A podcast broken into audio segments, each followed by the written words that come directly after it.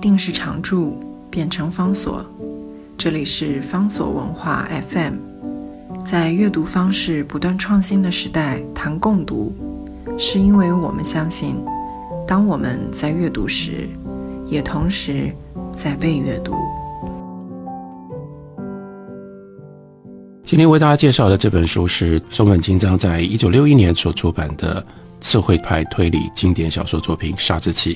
这本小说在五十多年后，将近六十年后仍然值得读，因为它代表了一方面非常重要的日本历史社会史上的重大意义；另外一方面，它所探索的问题是一个人类社会永恒的问题，关于罪、关于法、关于正义。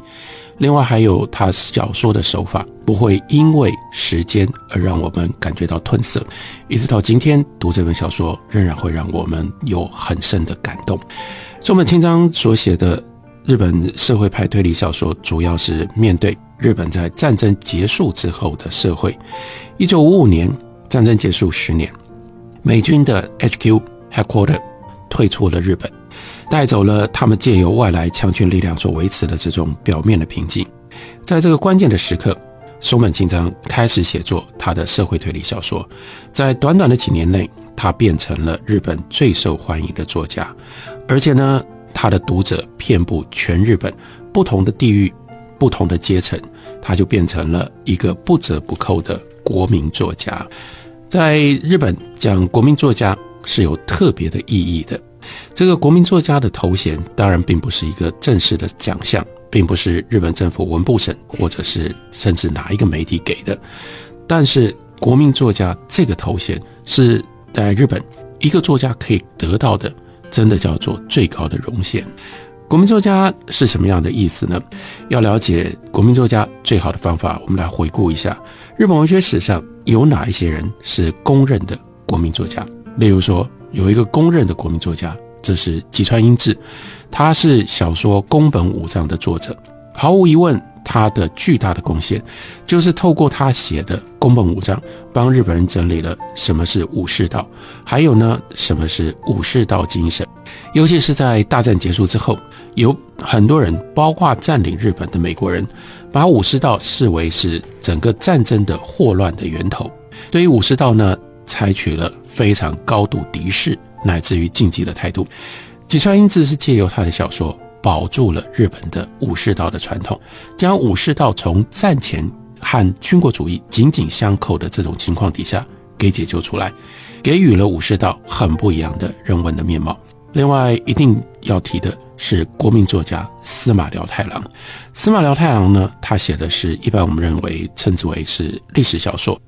他最杰出跟最受欢迎的。是那一段历史，从幕末到明治维新那一段历史的作品，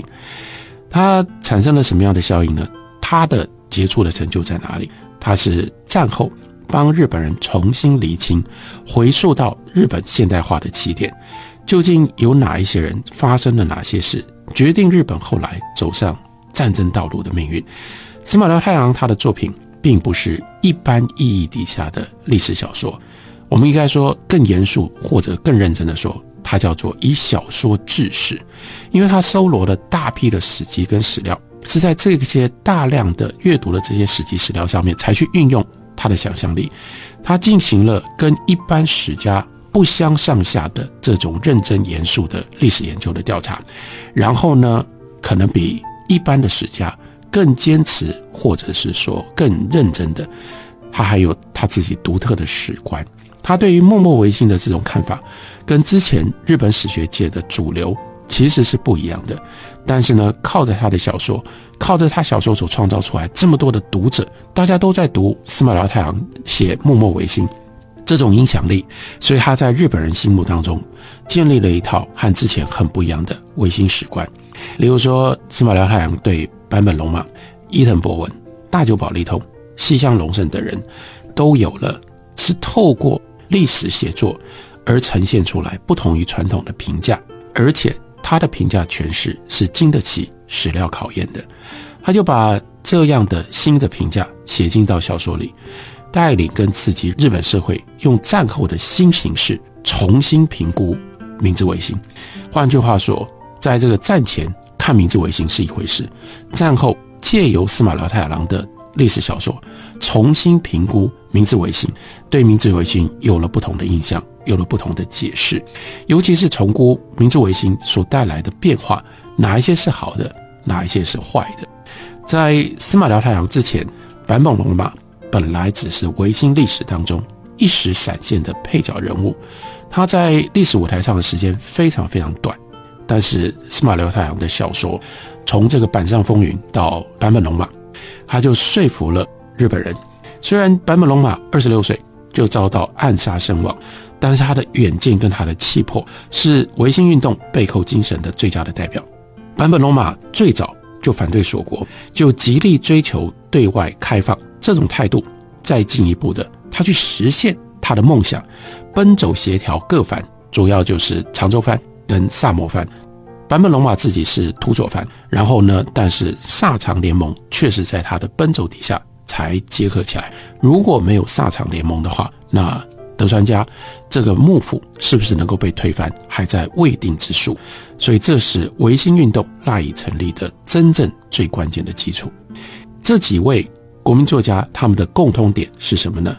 首先，他们的作品都很受欢迎，都写成了。超级畅销书，你要能写出那么多人读过的作品，你才会有那么大的影响力。如果你的作品是小众的，只有少数精英读的，你不可能有这种国民的影响力。但是，光是畅销，光是有很多人读你的书，这也不够。你要成为一个日本的国民作家，你还要在作品当中提供日本读者一种自我理解的机会，进而形塑了那样一个时代。日本人不一样的自我形象，所以国民作家也就是对于他自己的那个时代的日本社会提出并且建立了一种新的价值观。你想想看，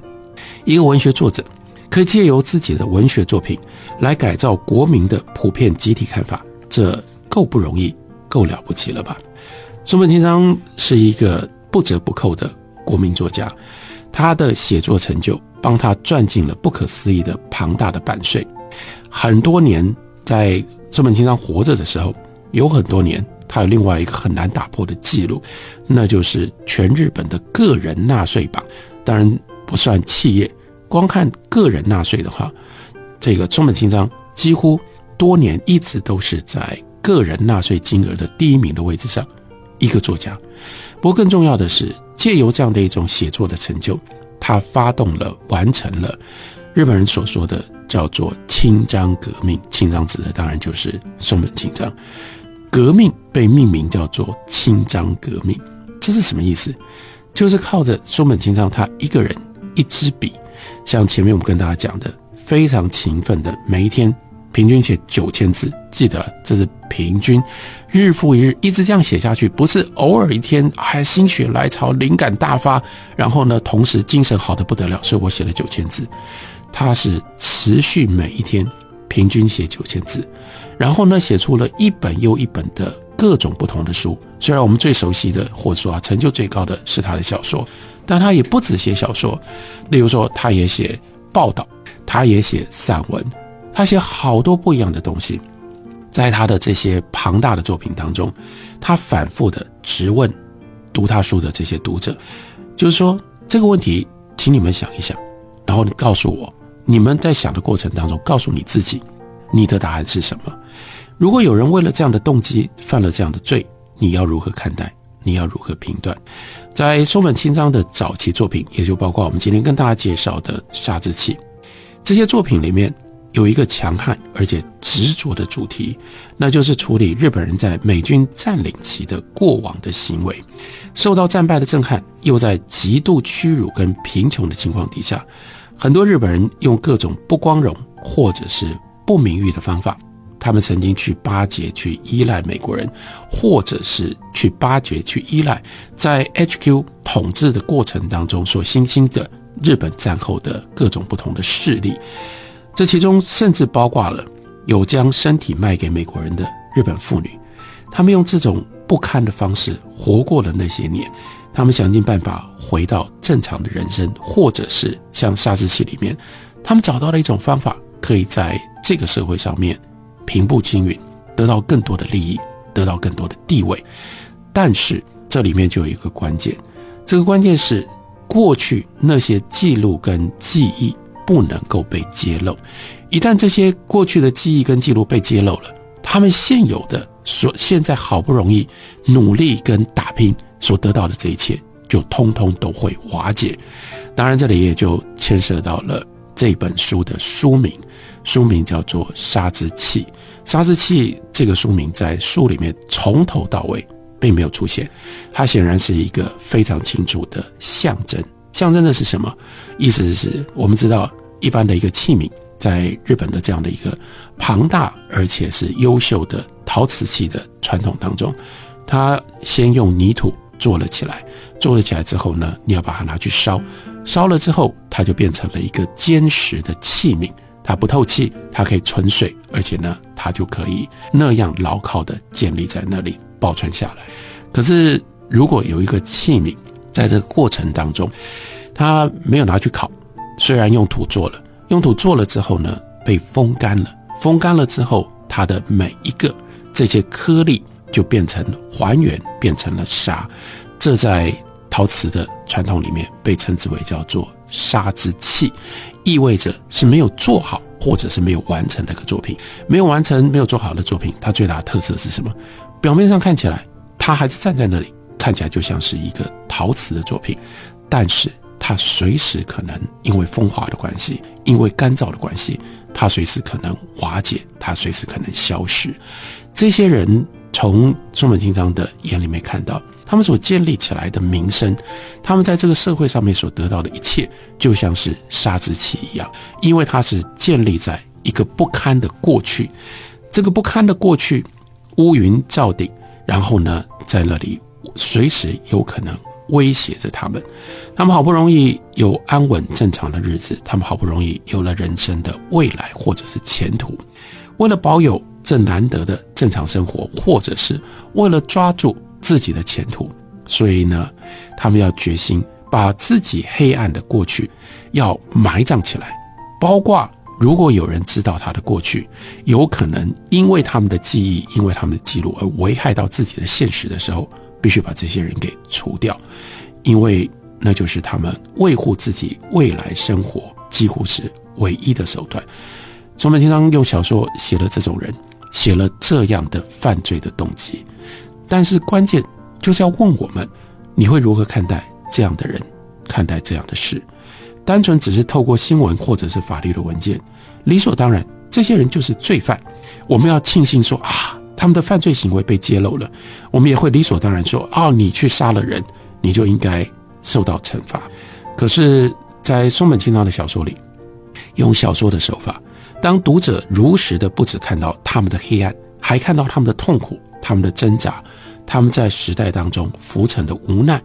甚至有的时候，你可以体会他们珍惜手上难得幸福的心情，于是读者不得不有更复杂、更深刻的思考。所以，今天我们重读一九六一年松本清张的《杀之气》，也就是逼着我们去思考犯罪的动机、跟犯罪的行为，还有犯罪应该接受什么样的惩罚。这彼此这些关系，不是法律上规定的那么简单，它太复杂了。可是，如果我们不面对这样的复杂的问题，我们就无法思考，我们也就无法决定究竟什么叫做社会正义。